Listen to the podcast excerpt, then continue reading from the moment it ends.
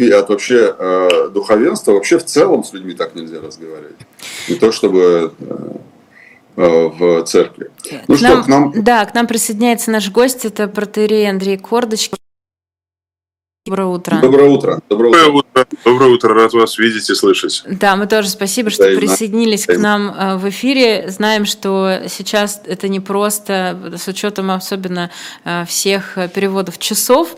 Э, знаете, я тут пока вы подключались, немножко рассказала про вас. А не могли бы вы тогда, раз уж просто мне кажется, что наши зрители вас не очень хорошо знают еще, не могли бы вы им рассказать про себя в том смысле, что а, что с вами произошло за последнее время в части вашего, а, не знаю, как это правильно сказать-то?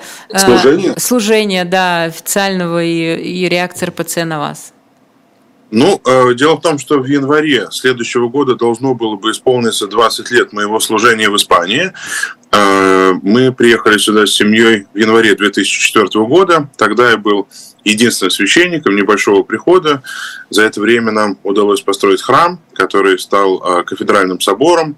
Э, в Испании и Португалии была учреждена, учреждена епархия.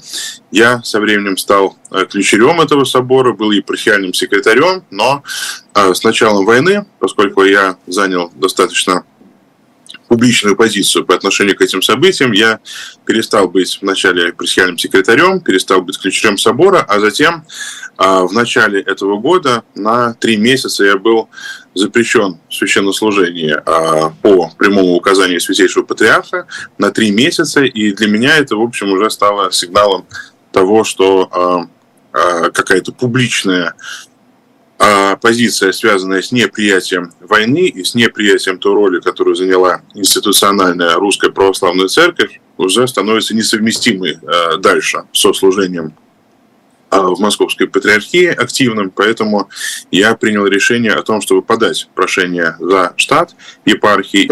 Где в Испании э, находится? в Мадриде. В Мадриде. Угу. Да, да. Угу. Отец Андрей, э, я бы хотела с вами вот о чем поговорить. Вот мы, конечно же, обратили внимание тоже на публикацию «Новой газеты», а, где заголовок «В какого бога верит президент?». А вы могли бы нам ответить на этот вопрос? Речь идет о президенте России, конечно. Да, ну, дело в том, что это разговор, конечно, не на пять минут. А я думаю, что многие бы люди, если бы им задали этот вопрос, они бы сказали, что президент ни во что и ни в кого не верит. Но мне кажется, что это было бы упрощением. Я думаю, что там есть определенная религиозность, которая, конечно, никак не связана с христианством. И э, дело в том, что сам президент говорит о своей вере достаточно мало, но тем не менее те утверждения, которые он делает, они мне кажутся достаточно важными. Э, приблизительно год назад в интервью немецкой волне мы, в частности, говорили о том, а, о некоторых его высказываниях, в частности, о том, что а, православие ближе к исламу, чем а, к католичеству. Мы говорили о его высказывании перед картиной с изображением святых страстотерцев Бориса и Глеба, где он говорил о том, что они просто лежали и ждали, пока их убьют и для нас эта позиция неприемлема. То есть, другими словами, а, здесь стоит вопрос о том, что с точки зрения нравственной приемлемо или неприемлемо для того, чтобы власть, а, власти добиться или власти удержать. А, мы говорили о том, его высказывании, где он говорил, что в случае глобального конфликта, если он начнется, то тогда его словами они, э, мы, мы умрем как мученики, а они просто сдохнут. И я говорил о том, что это эта фраза скорее отражает самосознание э, шахида-террориста, чем э, христианское сознание. И что касается статьи, которая была опубликована в «Новой газете», в центре ее была фраза, которая мне кажется важной, потому что она была не импровизированной, она была произнесена на, во время его послание к федеральному собранию, где он говорил, по крайней мере, речь не, не идет сейчас, сейчас о том, как эта тема обсуждалась на Западе, речь идет именно о том, что сказано им, о том, что на э, Западе придумали гендерно-нейтрального Бога, и затем он продолжает словами Спасителя, сказанными на кресте, не ведая, что творят. То есть, другими словами, по его мнению, у Бога есть пол, у Бога есть гендер, и вот в этой статье, которую сейчас нет смысла пересказывать, я пытаюсь понять, что это значит, если если он действительно считает, что у Бога есть пол, гендер, но, по всей видимости, этот пол мужской. А, и я говорю о том, что в постсоветском сознании мужчина – это прежде всего мужик. Да? То есть мужик – это человек, который а, способен а, разрешать любые проблемы через насилие. Ну, как обычно говорят, да, я мужик или не мужик, ты мужик или не мужик. Вот. И, собственно, речь идет о том, как вот эта концепция гендерного не нейтрального бога, или, если хотите, бога-мужика, а, как она влияет на его внутреннюю и внешнюю политику.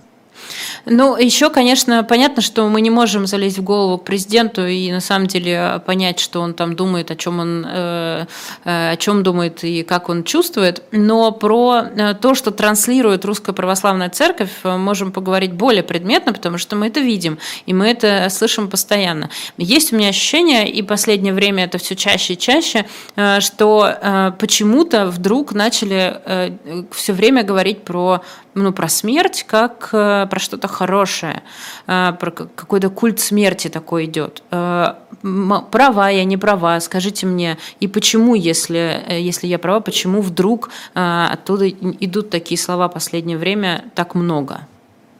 Ну, дело в том, что христианство само по себе не является проповедью смерти, оно является проповедью жизни. Но то, что мы звучим сегодня, это связано, в частности, с тем, как мне кажется, что вместо проповеди христианства Русская Православная Церковь институциональная, она включила в создание а, того, что принято называть гражданской религией.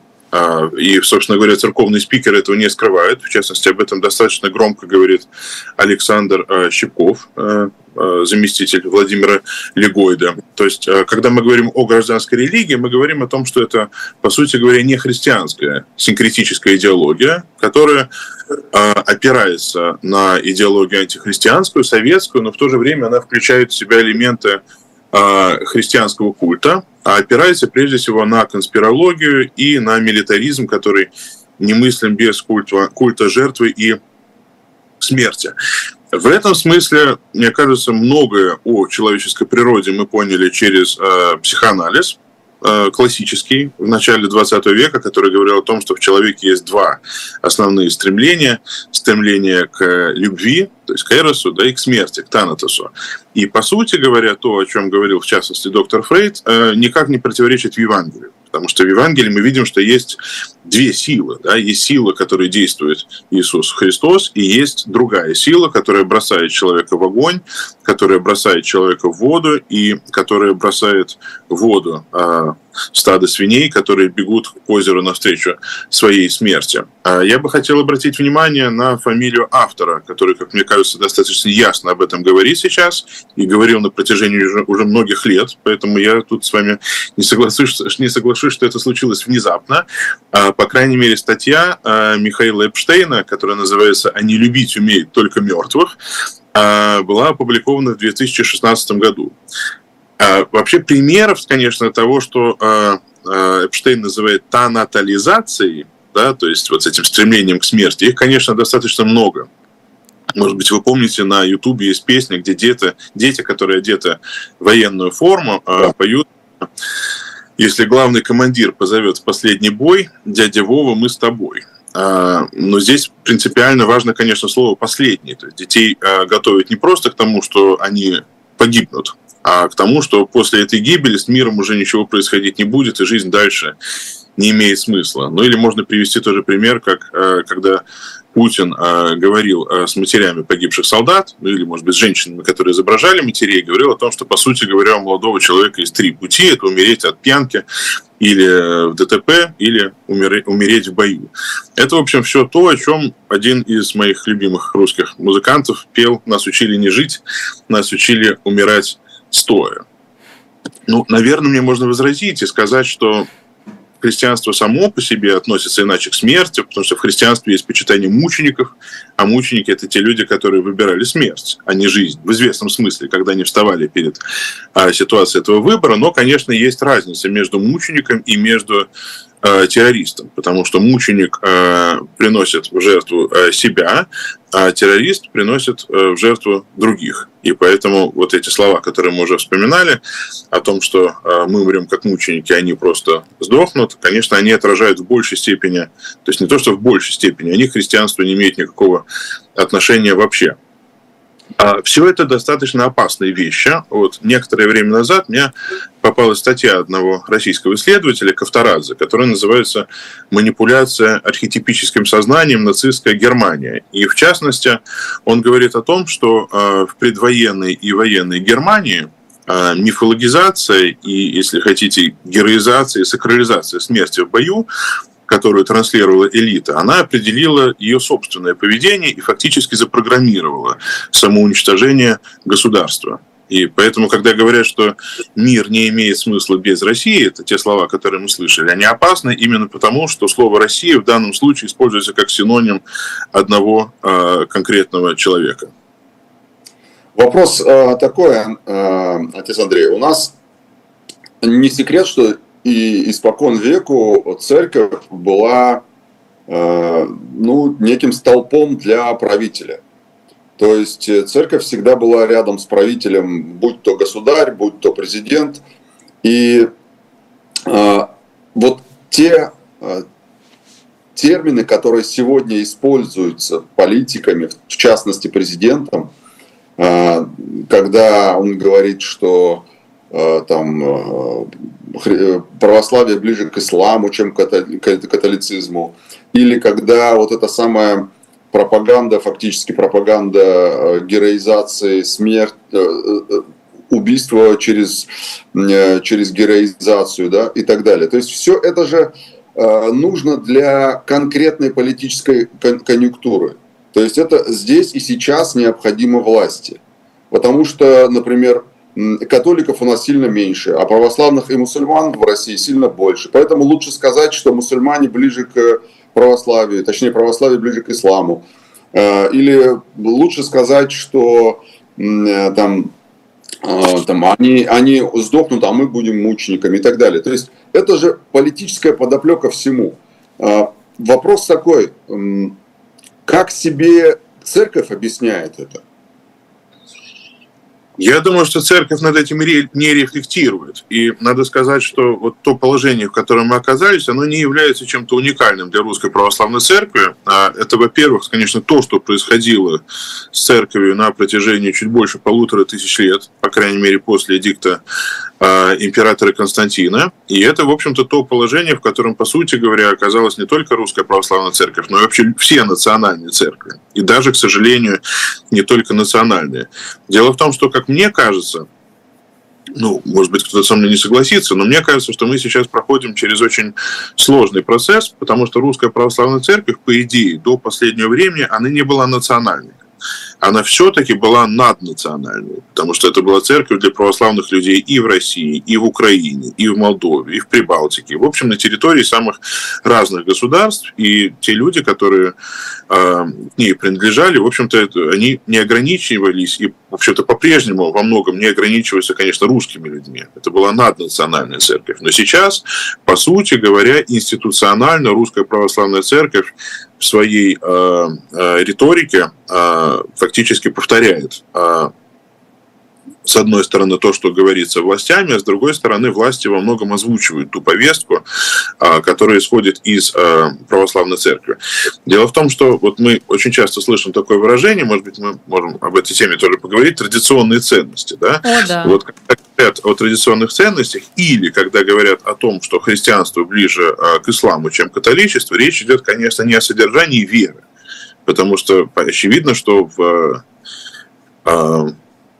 вере православных людей или вере католиков центральным центром является, конечно, фигура и образ Иисуса Христа. Э, Поэтому говорить о какой-то близости в этом смысле ислама невозможно. Но здесь речь идет не только о догматике, как мне кажется. Здесь речь идет о определенном, определенной концепции государства. Если, например, обратиться к этой концепции, например, в Иране, который, мне кажется, является для многих поклонников так называемых традиционных ценностей в известном смысле идеалом, то мы видим, что в Иране, к примеру, хотя я не, не политолог и, может быть, небольшой знаток, но, как мне кажется, по крайней мере, в, э, вообще в исламском мире аятолла – это ведь не просто э, государственный функционер. Да, это, по сути говоря, человек, который сам может э, толковать э, богословские религиозные материи. И в этом смысле, мне кажется, очень значимым, что э, ключевые российские политики вот в том, что они говорят э, на протяжении последних э, нескольких лет, очень много религиозного языка. И в этом смысле вопрос, конечно, открыт. То есть очень часто э, русскую православную церковь обвиняют в том, что она превратилась в инструмент государства, что фактически повторяется то, что говорится в телевизоре, но, но мне кажется, что это все не так просто. По крайней мере, один из исследователей современного положения, отец Кирилл Говорун, вот, он утверждает, что дело обстоит как раз абсолютно обратно, что, по сути говоря, та повестка, которую мы слышим э, в телевидении, в официальной пропаганде, она, э, по сути говоря, формируется внутри церкви и церковными спикерами. Поэтому церковь в этом смысле становится уже не инструментом, а становится, ну, если хотите, фабрикой, если можно использовать этот язык. И я, конечно, еще, еще раз должен говориться, что мы говорим с вами о, именно о институциональной церкви, потому что когда мы говорим о церкви как о сообществе верующих, то понятно, что есть э, достаточно большое количество и священников, и мирян, которые которые этой риторики официально не принимают. Поэтому вот когда мы да, мы, церковь, мы заметили, то, что вы мы заметили, что вы используете этот термин с самого начала, э, институциональная церковь, то есть э, как структура, да, как структура управления верующими, условно. Ну, ну вот смотрите, нет, это очень просто объяснить, потому что э, ведь государство сейчас пытается представить себя как определенным, определенным образом, как идеологический монолит, правильно? а, с одной стороны, стремиться вот к этому объединению, консолидации и так далее, и так далее. С другой стороны, а, если я правильно сейчас помню фамилию, господин Гурулев а, в Государственной Думе сказал, что в обществе есть 20% людей, которые должны быть изолированы или уничтожены. Которые... Нет, он сказал, что есть 20% людей, которые не поддерживают Владимира Путина, и они должны быть изолированы или хотя бы уничтожены. Да. Значит, а теперь у меня возникает вопрос – а если эти 20% действительно существуют, ну, если он сам, по крайней мере, называет эту цифру, каким образом эти 20% представлены в Государственной Думе? А, никак. Если 20% не представлены в Государственной Думе, то а, а, вопрос, а кого эта Государственная Дума тогда представляет? Если эта Государственная Дума не представляет общество, если в ней не представлены разные точки зрения, то тогда на чем основана легитимность тех законов, которые этот э, орган принимает? И самого Гурулева, да. Ну да, кстати, в отношении него, я так понимаю, все-таки начали проверку по факту этих э, слов. Э, там Борис Вишневский, депутат Заксобрания Петербурга, обращался, и «Новая газета» целую петицию по этому поводу написала. Да, я читал. Вот, э, да. Отец Андрей, скажите, э, я в этом не очень э, разбираюсь, но вы расскажете. Тоже многие заметили, что сейчас в публичных выступлениях проповедников из РПЦ чаще всего идет апелляция к таким сюжетам из Ветхого Завета, к каким-то вот таким жестоким, не знаю, более ну, простите мне это слово, более брутальным словам, uh-huh. чем, чем раньше. Это, это так, действительно? Но дело в том, что если мы ищем а, сакрализации войны, то в Новом Завете, в евангельском учении найти а, какое-то богословское оправдание этому достаточно сложно. Э, дело в том, что сейчас происходит очень интересный процесс – а, который я постараюсь объяснить. А, дело в том, что ну, понятно, что войны так или иначе сопровождали историю человечества. Это касается и восточного христианства, и западного. А западные государства имели свои армии, своя армия была и в Византии, и в Древней Руси, в Москву, и, и, и, и, и в Киевской, и в Московской и так далее. Но дело в том, что на Востоке, хотя понятно, что армия существовала и занималась она, в общем-то, тем же самым, чем все остальные, по сути говоря, не было никакого специального богословия войны. А на Западе оно начало кристаллизовываться, с одной стороны, а, со времени, по крайней мере, блаженного Августина, который пытался вывести формулу справедливой войны, а затем уже в эпоху крестовых походов. А очевидно, что сейчас э, война нуждается не просто в оправдании, не просто в том, чтобы она была принята как некоторая вынужденная необходимость, она нуждается именно в сакрализации. Она должна быть посвящена. Она должна быть представлена как э, война священная. Ну, понятно, что по вполне очевидным причинам опираться на Новый Завет, на Евангелие здесь довольно сложно. Вот. Поэтому что делать? Ну, конечно, приходится опираться на ветхий, где военных сцен более чем достаточно. Давайте про традиционные ценности действительно поговорим. Э, и э, нет, э, скажем так, не очень понятно, откуда взялись эти традиционные ценности. Что это вообще за традиции такие? Потому что нам все время говорят про какие-то скрепы и про традиционные ценности, но не очень понятно, откуда они взялись. Какие на самом деле у нас традиционные ценности, отличаются ли они от тех, которые нам транслируют отовсюду? Ну, дело в том, что мы сейчас с вами присутствуем при формировании э, идеологии. Об этом говорят публично, об этом в том числе говорят и церковные спикеры, о том, что должна быть создана определенная идеология. И в основе любой, ну, как мне кажется, любой или практически любой идеологии, как правило, э, находится миф. Вот. А миф этот обычно очень прост, или лучше сказать примитивно. Это миф о собственном превосходстве над другим. Это миф о том, что те, кто находится внутри вот этой, говоря психологическим языком, ингруппы, которая формирует идеологию, а, это люди определенным образом лучше, чем те, кто находится вне ее. И а, в этом смысле а, идеология вот этого собственного превосходства, она как раз базируется на этом мифе о так называемых традиционных церков, э, семейных ценностях, которые как будто бы на Западе уже забыты, растоптаны и так далее, а Россия их по-прежнему сохраняет. Можно достаточно долго говорить о том, почему это неправда. Ну, вот, по крайней мере, э, вот в этом году я смотрел статистику за первые пять месяцев 2023 года в России было зарегистрировано 265 э, тысяч браков и 277 тысяч разводов. То есть, как мне кажется, в обществе, где разводов больше, чем браков, э, очень трудно говорить о том, что это общество сохраняет какие-то традиционные семейные ценности. Вот. Но и более того, вы тоже не забывайте о том, что страной фактически руководит человек, которому известно, что он 61 или 62 года а, публично развелся, а затем вся его а, личная жизнь тщательным образом скрывается. Понятно, что ни в какой стране, где действительно а, вот эти, как мы говорим, традиционные семейные ценности таковыми бы являлись, это было бы невозможно. Вот само это положение дел, по моему мнению, оно возможно только там, где эти семейные ценности предельно обесценены.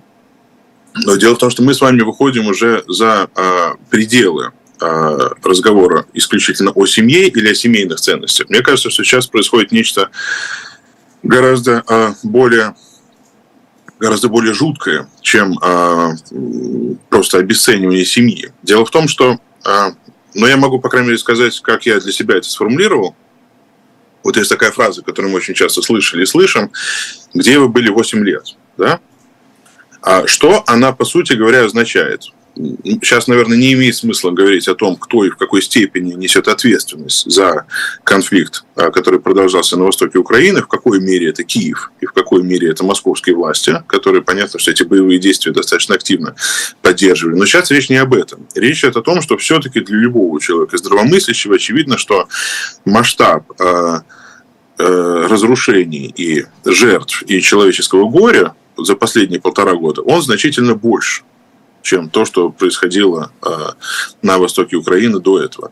Поэтому, когда люди говорят, где вы были 8 лет, фактически речь идет о том, что э, о таком принципе, что меньшее э, горе, меньшее насилие оправдывает большее.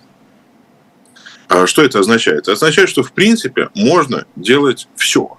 Можно невиновного человека посадить в тюрьму, можно его пытать, можно, например, допустим, завтра будет, например, нанесен ядерный удар по какой-то из европейских стран, или не обязательно европейских, что эти люди скажут? Они то же самое скажут, а где вы были 8 лет?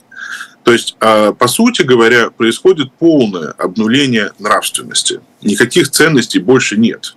Ни традиционных, ни нетрадиционных, ни вообще никаких. И вот это, конечно, достаточно жутко наблюдать. Отец Андрей, правильно я вас слышу, что мы сейчас говорим про базовые ценности и про понятия у людей, ну, скажем, примитивно о добре и зле. То есть вот это стирается. Ну, дело в том, что э, э, если мы говорим о добре и зле, то, как мне кажется, особенно когда человек увлечен в какие-то события общественные или политические, а так или иначе все мы вовлечены. Здесь было бы очень нелепо думать, что кто-то, включая духовенство, может сохранять свою нейтральность. Вот. Понятно, что никакой нейтральности сейчас быть не может, потому что, по сути говоря, по русской пословице, молчание это знак согласия. Но я думаю, что каждый из нас в этом смысле, не только в России, в общем-то, в любой стране и в любой эпоху стоит перед выбором.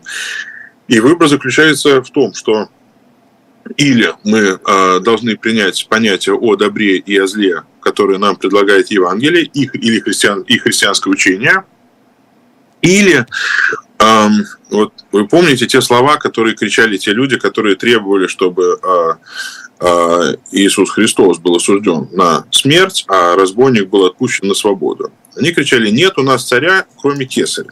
То есть это означает, что нету никакого другого нравственного закона, нету никакого добра, кроме того, что является добром для э, власти и для государства. Поэтому эта ситуация обнуления нравственности, она, конечно, не новая, но сейчас она приняла какой-то совершенно чудовищный масштаб. А, по поводу обнуления нравственности, мне, мне очень понравилась эта фраза а, «полное обнуление нравственности», и я ее понимаю а, в контексте нашего разговора про то, что можно фактически оправдать любое беззаконие.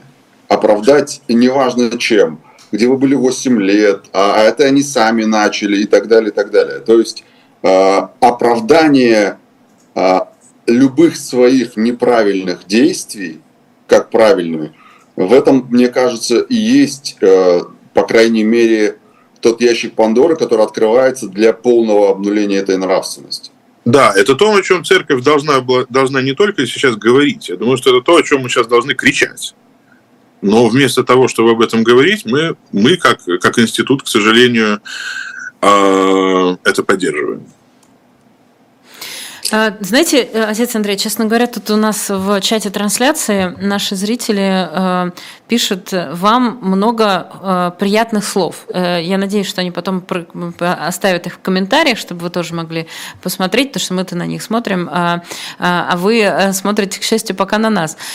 Еще один вопрос, наверное, финальный. Вот мы с вами поговорили про традиционные ценности, базовые ценности, про добро и зло. И все-таки ненависть, правда, сейчас из каждого утюга да, отовсюду. А, мы не можем уже говорить, что ненависть транслируется только по телевизору, прямо скажем, в интернете ненависть выплескивается за края. А, есть ли у вас э, какой-то э, ответ, э, может быть, вас об этом спрашивали прихожане, как вообще вы бы посоветовали сейчас людям себя вести, чтобы не сойти с ума от этой ненависти, чтобы не становиться самому вот тем самым человеком, который ее транслирует, что делать, как от этого, в принципе, можно защититься? Да, видите, как получается. Оказывается, те вопросы, которые человеку свойственны искать, и которые э, люди, наверное, церкви задают, вот они звучат именно у вас в эфире, а не где-то на э, церковных порталах. Ну, я думаю, что здесь можно несколько вещей сказать. Э, действительно, это то, что стало э, вызовом для многих священников, по крайней мере, для меня, я оказался в достаточно новой для себя ситуации, потому что особенно на протяжении первых месяцев войны очень многие люди приходили или на разговор, или просто на исповедь, и у них звучал абсолютно один и тот же вопрос. Что мне делать? Я никогда ненависти в себе не ощущал. Для меня это какое-то совершенно новое чувство. И вообще, что делать, когда желаешь человеку смерти? И вот это говорили самые разные люди, причем даже имя этого человека можно было не называть. У меня никогда не было какого-то одного а, ответа на этот вопрос, но я, наверное, несколько вещей бы сказал. Первое, конечно, когда мы начинаем ненавидеть, мы, хочешь не хочешь, мы становимся похожи на того человека или на тех людей, которых мы считаем достойными ненависти. По крайней мере, вот русское слово «меня бесит», оно все-таки имеет и буквальное значение, а не только символическое, во-первых. Во-вторых, если мы все-таки говорим об одном и том же человеке, мне кажется, что ненависть – это вообще такое очень сильное чувство, которое человек может испытывать по отношению к очень сильной личности. Вот. А вот на том конце никакой сильной личности я не вижу. Я вижу человека очень травмированного, видимо, в детстве, неуверенного в себе, а, закомплексованного. Но дело в том, что для него выход из э, этой травмы, как ему кажется, из закомплексованности заключается в том, чтобы стать а, ну вот вы помните, у Ахматова есть такое выражение «знатоки в производстве сирот». Вот, вот, к сожалению, приходится э, стать таким знатоком в производстве сирот, причем и в Украине, и в России, для того, чтобы э, конечно, не настоящим, а мнимым образом э, преодолеть вот эту неуверенность собственной значимости. Ну и кроме этого, ненависть, как мне кажется, она очень часто сопровождает человеческое бессилие. Или, вернее, не бессилие, а ощущение бессилия, потому что люди очень страдают от того, что им кажется, что они имеют дело с чем-то, что они не могут изменить, и на что они не могут никак повлиять. Вот это переживание для многих людей оказывается и для верующих, и для абсолютно неверующих людей самым тяжелым. Я думаю, что э, в этом смысле э, лекарство от ненависти заключается э, в том, в деятельности. И в этом смысле любое ненасильственное сопротивление злу, любая форма помощи, э, волонтерству каким-то организациям, которые или помогают политзаключенным, или помогают людям, э, тем, которые хотят уклоняться от мобилизации, или какая-то любая другая форма вот этого форма ненасильственного сопротивления злу, мне кажется, что когда человек уже в нее включен, а он уже а, ну, если, может быть, не избавляется от этого чувства целиком, но, по крайней мере, он может сказать, что я что-то сделал для того, чтобы прекратить этот кошмар.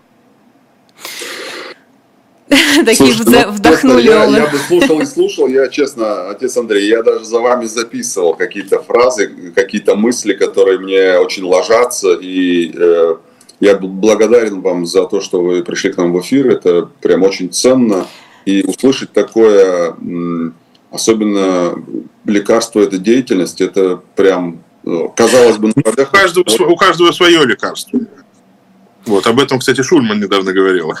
Вот, да. вообще, это, конечно, поразительно, что те именно не, не эмоциональные, именно духовные запросы, которые возникают у людей, вот, интересно, что, вот, по крайней мере, когда я читаю интервью, это, в общем-то, то, что я как раз ожидал бы услышать от таких официальных церковных спикеров. Вот. Я еще раз прошу прощения, я совсем забыл, что у нас с вами уже не час, а два часа разницы с Москвой. Да, вот, ну ничего, ничего, вы, вы, вы почти, быть почти вовремя Андрей, к нам вами, пришли. Отец Андрей, мы с вами в одном часовом поясе. Я, я тоже смотрю на часы, у меня тоже 7.39, да. Ага. Да, но мы передадим Екатерине Михайловне обязательно ваши слова. Тут наши зрители спрашивают, э, где подписаться на Андрея э, Кордочкина. Вы можете в новой газете, кстати, почитать. Вот. Но а, у вас же наверняка есть соцсети на Фейсбуке, э, и есть э, телеграм-канал, но он, правда, не очень активный. Э, ну, если вы в Фейсбуке, то, пожалуйста, подписывайтесь. А, ну, я думаю, что мы еще увидимся с нашим гостем в эфирах, в эфирах «Живого гвоздя». Протерей Андрей Кордочкин был у нас в эфире. Андрей, отец Андрей, спасибо вам еще раз за... Спасибо, дорогие. Всем самые лучшие пожелания и благословения, мира и любви. Спасибо.